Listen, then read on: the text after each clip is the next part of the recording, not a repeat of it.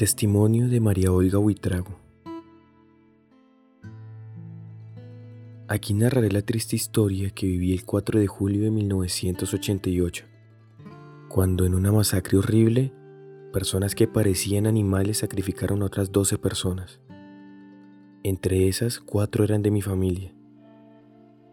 Mi yerno, Carlos Alberto Ramírez, mi nieta, Viviana Ramírez, y mis dos hijos, Edgar Samuel Forero Huitrago y Albeiro Forero Huitrago. Mis hijos tenían 18 y 20 años. Mi nieta tenía un año y mi yerno tenía 45 años. Era 1988. En Boyacá se celebra mucho el Día de San Pedro. El 29 de junio llegó mi familia que vivía en Bogotá. Llegaron a Otanche, el municipio donde yo vivía en la vereda Cormal. Ese día también llegaron mis hijos a Boyacá. Toda la familia iba a estar reunida en el San Pedro. El viernes y sábado estuvimos compartiendo en familia. Incluso se celebró un matrimonio en la parroquia de Otanche el día de San Pedro, donde estuvimos todos juntos. Todo estaba muy bien. Nos sentíamos felices en familia, jugábamos tejo, jugábamos gallos, éramos muy unidos. Esos días hicimos almuerzos ricos, tomamos chicha y cerveza. Lejos estábamos de tan solo imaginar que la muerte y la barbarie ya nos acechaba.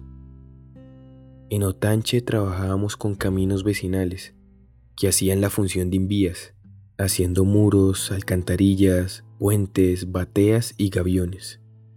Ese era el trabajo de mis hijos y de mi yerno. En cambio, mi hija Luzdar y yo cocinábamos en un restaurante que teníamos. Allí alimentábamos a todos los obreros de la construcción. Estábamos ganando bueno, y fue de ese estado de bienestar que nos sacó un grupo armado. Eran paramilitares de las autodefensas que operaban en la región. El 4 de julio viajaban los obreros en una volqueta para llevar cemento a la obra, y fue cuando ocurrió esa terrible masacre en Cormal, al occidente de Boyacá. Cuando la volqueta llegó al sector de Agua Fría, salieron muchos hombres armados de una maleza y dispararon hacia la volqueta, matando a la mayoría de personas. Fue así que me quedé sin mis seres queridos, y lo que conservé fue un terrible dolor por esa feroz masacre. Con los demás miembros de mi familia tuvimos que salir a enterrar nuestros muertos, y después huimos, dejando en nuestro desplazamiento la tierra que teníamos, nuestras pertenencias y las herramientas de trabajo. Solo salimos con la ropa que teníamos puesta. En la volqueta iba una profesora con sus dos hijas de 6 y 8 años. Las tres murieron por impactos de bala en el platón. En el momento de la masacre yo me encontraba en el restaurante con mi nieta Joana Bendaño Forero de 7 años y con mis otros tres hijos. Aristarco Forero de 22 años, Euclides Forero de 17 años y Alexander Forero de 12 años. En la volqueta iban mis otras dos hijas, Luz Dari Forero de 29 años y Alex Forero Huitrago de 27 años. También iba mi nieto Dumaravendaño Forero de tan solo 4 años. Mi hija Luz Dari y Alex María quedaron gravemente heridas y duraron seis meses hospitalizadas en estado de coma en el hospital de Chiquinquirá. Mi hijo Albeiro sobrevivió al ataque, pero quedó gravemente herido. Por eso lo llevaron al hospital de Chiquinquirá y lo trasladaron a Tunja a la una de la mañana del 5 de julio, porque no tenían la maquinaria necesaria para tratarlo. Estuvo en coma en el Hospital San Rafael de Tunja hasta el día de su muerte. Su cuerpo estaba despedazado y el rostro tenía impactos de bala. Mi nieto Dumar estuvo unos días en el hospital de Chiquinquirá porque una bala le impactó su rodilla.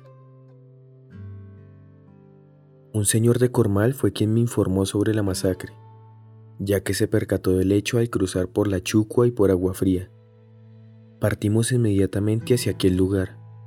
Llegamos a las 5 de la tarde y ya había llegado el ejército a levantar los cuerpos y los heridos, y los habían mandado en ambulancia hacia el hospital. Llegando a Tanche me avisaron que estaban velando los cuerpos en la capilla la misma capilla donde el día de San Pedro se celebró un matrimonio. Esa misma tarde, con ayuda del ejército, Tuvimos que sacar los cuerpos y aplicarle formol al cuerpo de mi hijo Samuel. Le pedimos ayuda al alcalde para que nos prestara otra volqueta y poder llevar los cuerpos. También le pedimos al ejército que nos escoltara, porque para ir a Chiquinquirá tocaba pasar por Borbur y por Pauna. Y el grupo armado que ejecutó esta masacre avisó que quien pasara por ahí lo acababan de despedazar. Así que finalmente pasamos con el ejército y no ocurrió nada. Al llegar a Chiquinquirá le entregamos los cuerpos a sus familiares para que los sepultaran. Por todo esto que escribo y por más, es que mis hijos y yo pedimos ayuda al gobierno, porque fue muy grande el dolor, el sacrificio y el sufrimiento por esta masacre. Todo lo que teníamos lo perdimos.